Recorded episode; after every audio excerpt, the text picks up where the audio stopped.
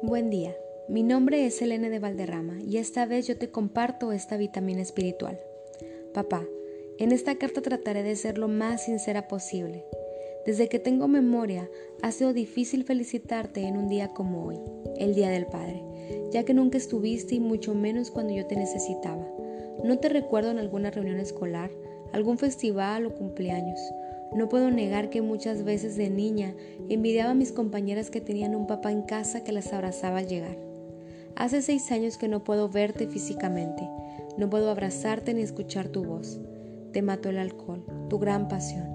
Y aunque intentaste en muchas ocasiones alejarte de él, la soledad fue tu amiga fiel y fue quien te impulsaba a ir por más, hasta lograr olvidar todo tu alrededor.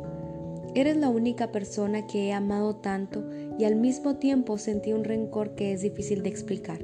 No entendía cómo podía odiar y amar a una misma persona, extrañarlo tan fuerte y al estar cerca no querer estar ahí. Sin embargo, a pesar de todo, siempre demostré el amor que te tengo. Siempre intenté tenerte un regalo los días del padre o tu cumpleaños. Jamás me quedé con las ganas de abrazarte ni decirte lo mucho que te amo. Nunca me importó tu olor a cigarro o alcohol, con tal de escuchar el sonido de tu corazón. Te amo, y hoy más que nunca, teniendo a mi propia hija, me encantaría verte y abrazarte otra vez. La honra a los padres no tiene que ganarse, pues es el primer mandamiento con promesa de parte de Dios.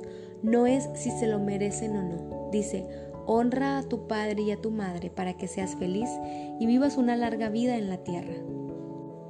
Mi papá ya no puede escucharme, pero si a ti te llegó esta vitamina espiritual y tienes un papá, abrázalo, llámale, ámalo, porque algún día ya no estará y te arrepentirás el resto de tu vida de no haberte reconciliado con él. Me despido de ti y por último quiero decirte a ti que me escuchas que la honra, el respeto, el amor y todas esas cosas se enseñan. Así que recuerda lo que dice Proverbios 22.6. Instruye al niño en su camino y aun cuando fuere viejo, no se apartará de él.